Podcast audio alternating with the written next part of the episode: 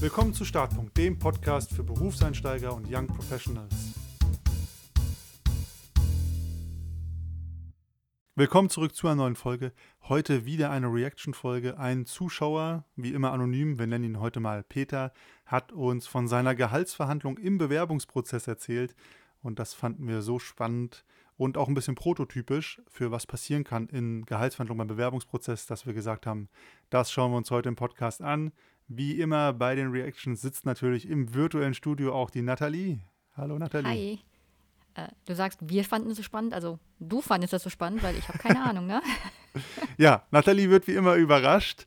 Ich äh, kenne die Geschichte schon, die hat uns mal wieder ähm, ja, auf Instagram per Text erreicht. Das heißt also auch nichts dran zu transkribieren. Da bin ich immer sehr dankbar für. Das kann man dann leichter vortragen ähm, für unsere Fälle hier. Genau, und dann würde ich sagen, schauen wir es uns mal direkt an, Nathalie, oder? Ja.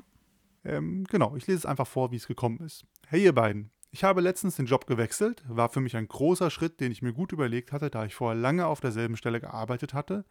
Auch wenn am Ende alles gut gegangen ist, möchte ich gerne meine Erfahrungen aus der Bewerbung und der damit verbundenen Gehaltsverhandlungen mit euch teilen und bin gespannt, was ihr dazu denkt. Bin nämlich ein großer Fan eures Podcasts, macht weiter so. Daher erstmal vielen Dank für das Lob. Ich hoffe, du hast die Zeit auch schon genutzt, unseren Podcast auf Spotify oder Apple Podcasts zu bewerten, um uns weiter zu supporten.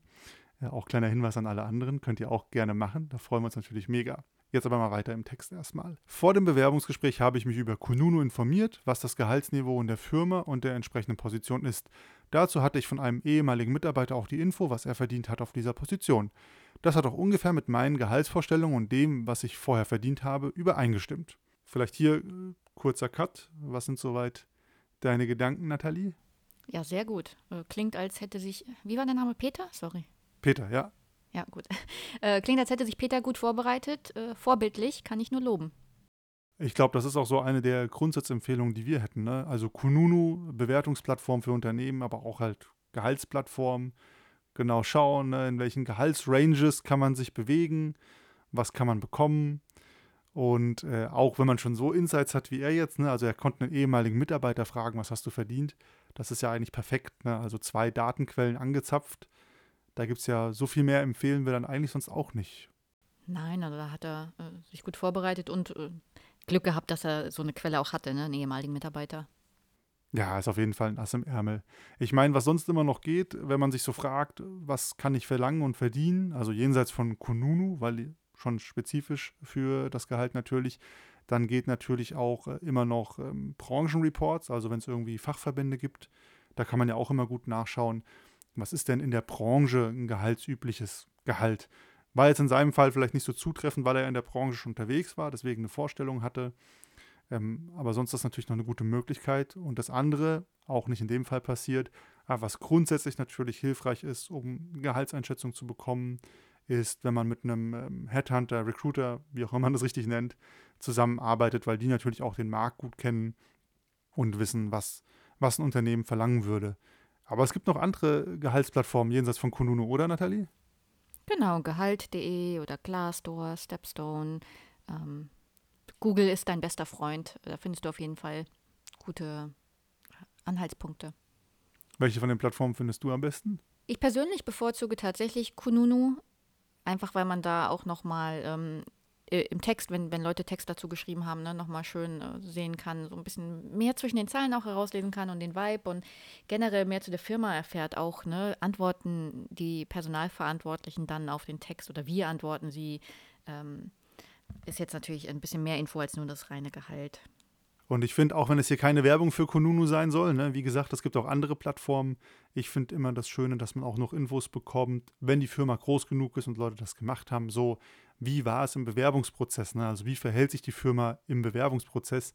Da kriegt man bei Kununu auch schon mal einen guten Indikator, was erwartet mich. Und das ist natürlich auch spannend, wenn es um die Gehaltsfrage im Bewerben geht.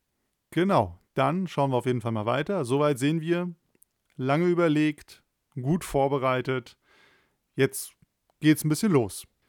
Im Bewerbungsgespräch habe ich meine Gehaltsvorstellung dann kommuniziert. Der Personaler war von meiner sehr klaren Vorstellung dann etwas überrascht und konnte im Gespräch leider noch kein konkretes Angebot unterbreiten. Etwa zwei Wochen später habe ich dann aber ein konkretes Angebot bekommen, was ein guter Kompromiss zwischen meinen Gehaltsvorstellungen, dem, was die Firma bieten konnte, gewesen war. Unterm Strich war ich damit sehr zufrieden und habe den Job gerne angenommen. Vielleicht bis hierhin mal.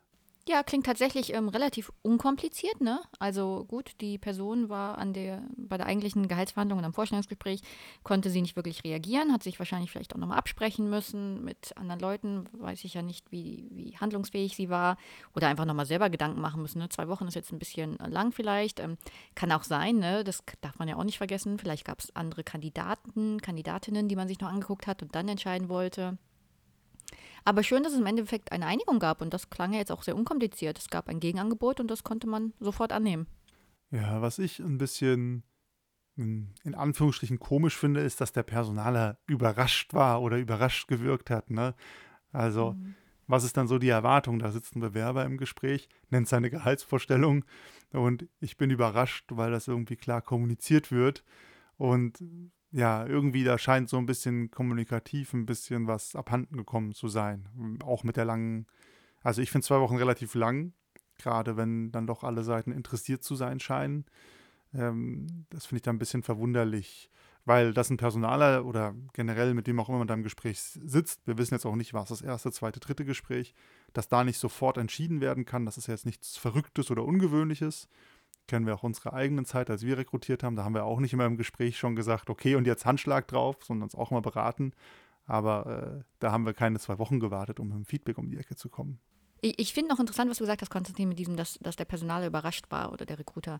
Ähm, zumindest, und das äh, da haben wir jetzt ja wirklich überhaupt nicht mehr Infos, aber es ist schon interessant, wie die Gegenseite reagiert. Ne? Also am professionellsten finde ich es ja, wenn man keine Emotionen zeigt, sondern einfach nur sagt, ja, vielen Dank, ähm, da muss ich mir nochmal Gedanken drum machen. Aber überrascht vermittle ja sofort, okay, du hattest irgendwie nicht das Recht, diese Summe zu fordern. Und das finde ich dann immer doof, wenn man dieses Gefühl vermittelt oder äh, wenn man Gefahr läuft, dass sich die Gegenseite dann schlecht fühlt. Ähm, das hätte man vielleicht besser machen können, aber das sind jetzt so Nuancen aus ähm, so einem kurzen Text und das kann man dann natürlich gar nicht wissen, wie es äh, tatsächlich abgelaufen ist. Ja, auf jeden Fall. Aber ich finde das auch, ne? so überrascht ist immer so, oh, was forderst du da Verrücktes, was willst du von mir? Ähm, ja. Wir wissen natürlich nicht, wie die Forderung war im Detail, aber es wirkt halt immer, es gibt einem kein gutes Gefühl oder lässt einen zumindest so ein bisschen fragend rausgehen aus so einem Gespräch. Und ich meine, gerade so Gehaltsverhandlungen, die in einem Bewerbungsgespräch laufen, sind ja immer auch spannend, weil man hat es gerade bis zum Gespräch geschafft. Es, es hört sich vielleicht auch alles cool an nach einem guten Job und man will es dann in Anführungsstrichen nicht versauen, indem man jetzt zu viel Gehalt fordert und dann vielleicht rausgekegelt wird aus dem Bewerbungsprozess. Also da hängen ja auch nochmal ganz andere Ängste oder Sorgen mit drin in dieser Art von Gehaltsverhandlungen, wie im Vergleich zu einer Gehaltsverhandlung, die ich vielleicht führe, wenn ich schon ein, zwei, drei, x Jahre im Unternehmen bin, wo ich weiß, ich kann jetzt noch was fordern, aber mir passiert erstmal nichts. Hier hängt ja immer auch gleichzeitig, zumindest vermeintlich, der, der Einstieg in diesen Job, in diese Firma mit dran. Und das macht es dann nochmal doppelt unangenehm, wenn dann direkt Überraschung kommt. Ähm, vielleicht nicht das schönste Gefühl, das man da vermittelt. Ja, aber so, ne, so krass kann die Summe gar nicht gewesen sein, wenn man sich danach ähm, einfach geeinigt hat, weil wenn ich im Vorstellungsgespräch sitze und die Vorstellung von dem Kandidat oder von der Kandidatin ist so weit entfernt von dem, was ich für die Stelle mir vorgestellt habe, dann fange ich ja gar nicht erst zu verhandeln, dann sage ich gleich, oh sorry, hier kommen wir anscheinend nicht zusammen. Ähm, deswegen wundert es mich dann. Also irgendwie scheinen sie nicht zu weit voneinander entfernt gewesen zu sein, weil sie sich ja auf einen Kompromiss einigen konnten, aber überrascht oder es gab dann trotzdem eine Überraschung. Ähm, aber da haben wir jetzt ja halt auch nicht mehr Infos. Ja, muss man fairerweise sagen. Ein bisschen mehr hat uns der Peter aber noch geschrieben. Verwundert hatte mich, dass ich so lange auf die Antwort mit dem Gehalt warten musste. Ich war mir dann unsicher, ob ich zu viel gefordert hatte im Bewerbungsgespräch und ob eventuell aufgrund meiner Gehaltsverhandlung ich für den Job doch nicht in Frage komme. Erleichtert war ich dann, als ich das Angebot bekommen habe. Es hat sich herausgestellt, dass einfach intern noch Dinge geklärt werden mussten und es lag gar nicht an mir. Aber da, ne, das hätte man ja äh, vorher klären können, äh, wann, bis wann bekomme ich eine Rückmeldung. Das scheint ja nicht passiert zu sein, sonst hätte es die Überraschung nicht gegeben. Oder es, es, gab eine Vereinbarung, bis wann man eine Rückmeldung bekommt und man hatte zum vereinbarten Zeitpunkt aber keine Rückmeldung erhalten. Dann hätte man nachhaken können und sagen können, hey, ne, ähm, ich wollte mal nachfragen. Ich dachte, ich höre von euch so ungefähr. Ähm, habt ihr schon eine Info für mich? Für mich klingt das ja auch sehr nach einem also nicht mal nach einem Problem, dass Gehaltsvorstellungen auseinanderliegen, sondern eher einem kommunikativen Problem. Ne? Beginnend im Bewerbungsgespräch, wo Überraschung kommuniziert wird, was schon so für eine erste Irritation oder Unsicherheit im Prozess sorgt. Dann scheint man sich ja länger nicht gemeldet zu haben. Entweder, ja, wir wissen jetzt nicht, was vereinbart war oder ob was vereinbart war, aber wieder, wieder eine Irritation, eine Unsicherheit erzeugt im Prozess, indem man nicht mal ein Feedback gibt nach dem Motto, hey, wir beratschlagen uns und das wird jetzt zwei Wochen dauern oder ich muss intern noch von dem und dem was einholen und die Person ist vielleicht im Urlaub. Also mhm. ne, man erzeugt dann, weil es scheint ja alles gut gelaufen zu sein, man hat sich geeinigt, aber irgendwie hat der Arbeitgeber, unterstelle ich jetzt mal, äh, es hingekriegt, im Prozess Unsicherheit zu erzeugen, ähm, die ja dazu geführt hat, dass hier der Peter sich überlegt hat, okay, passt das vielleicht gar nicht? Ist das vielleicht die falsche Stelle? Also so eine Unsicherheit, wenn die so aufkommt, kann die auch dazu führen, dass man als Bewerber dann sagt, nee, okay, ich bewerbe mich lieber nochmal bei zwei, drei anderen Stellen, das ist mir gerade zu unsicher. Und dann ist es natürlich auch ungünstig fürs Unternehmen, weil das dann nachher vielleicht einen guten, potenziell guten Mitarbeiter, Mitarbeiterin verliert, weil, weil man ganz unnötig Unsicherheit erzeugt hat. Ne? Also wenn man einfach sagt, hey, wir melden uns in zwei Wochen, wir sind ein bisschen langsam, das ist ja was ganz anderes, als wenn man sich einfach in zwei Wochen meldet, ohne vielleicht die Ansage zu machen. Transparente Kommunikation ist das A und O. Und ich finde auch, was du gesagt hast, ähm, super wichtig. Ne? Also wenn ihr in einem Gespräch seid, fragt immer am Ende vom Gespräch, bis wann kann ich mit einer Rückmeldung rechnen. Dann hat man immer einen super Aufhänger, um nochmal nachzuhaken, nachzufragen. Ähm, ich glaube, das ist so einer der ja, leichtesten Anfängerfehler, die man korrigieren kann, dass man einfach vergisst, diese Verbindlichkeit ins ähm, Gespräch oder in den Prozess zu bringen. Genau, also grundsätzlich immer, egal was für ein Gespräch, seid euch über die nächsten Schritte bewusst. Egal was die nächsten Schritte sind. Wenn ihr die nächsten Schritte nicht kennt, fragt, was die nächsten Schritte sind. Das soll immer geklärt sein. Und wenn, wenn es von der, vom Unternehmen selbst nicht kommt, dann ergreift die Initiative und fragt. Ihr müsst aus dem Gespräch gehen und genau eine Vorstellung darüber haben, was die nächsten Schritte sind und bis wann was passiert. Ja, auf jeden Fall. Nicht zum Spielball werden und passiv sein, sondern aktiv einfordern, was man wissen kann und darf. Genau. Ja, mehr hat uns der Peter gar nicht mehr geschrieben. Also man kann ja auf jeden Fall sagen, schon mal Happy End am Ende des Tages. Er hat seinen Job gefunden, dem anscheinend zugesagt hat und er hat ein Gehalt bekommen, mit dem er zufrieden ist. Scheint zwischendurch zwar brenzlig gewesen zu sein oder zumindest Unsicherheit, aber in Summe lief es ja sehr gut. Was ist so dein Fazit zu der Geschichte von Peter, Nathalie? Ich hatte den Eindruck, aber vielleicht habe ich nicht richtig zugehört, äh, Peter ist kein Berufseinsteiger, ne? Der hatte seinen Job schon vorher, der hat den Job gewechselt. Ja, also er ist nicht erst seit gestern am Arbeiten, er hatte, hat einen Jobwechsel gemacht. Man weiß halt natürlich nicht, was lange auf derselben Stelle bedeutet. Ja, das ja, ist natürlich okay. ein extremst relativer Begriff. Ja, also unter der Annahme, dass Peter kein, kein Berufseinsteiger ist, ist mein Fazit, schaut her, die Vorbereitung kann noch so gut sein. Ihr könnt sogar schon viel Erfahrung mitbringen das behütet euch nicht davor, aber trotzdem durch Umstände irgendwie verunsichert zu werden oder Zweifel zu haben.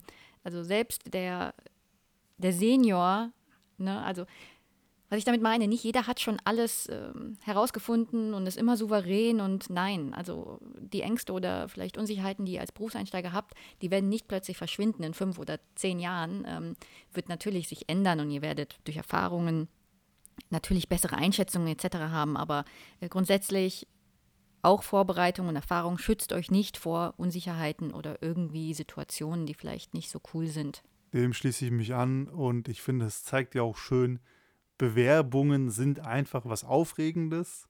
Äh, Gehaltsverhandlungen in Bewerbungen sind auch was Aufregendes und das ändert sich nicht. Ne? Also egal wie lange man schon dabei ist, ist es immer ein bisschen Nervenkitzel mit dabei und sich da nicht irritieren lassen, ruhig bleiben und einfach auch zu dem stehen, was man wert ist. Das lohnt sich auf jeden Fall und in der Geschichte von Peter hat das ja auch ein gutes Ende genommen auf jeden Fall.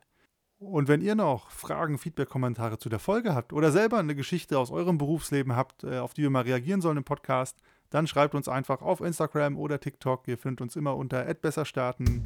Da freuen wir uns auf jeden Fall von euch zu hören und ansonsten bis zum nächsten Mal. Tschüss.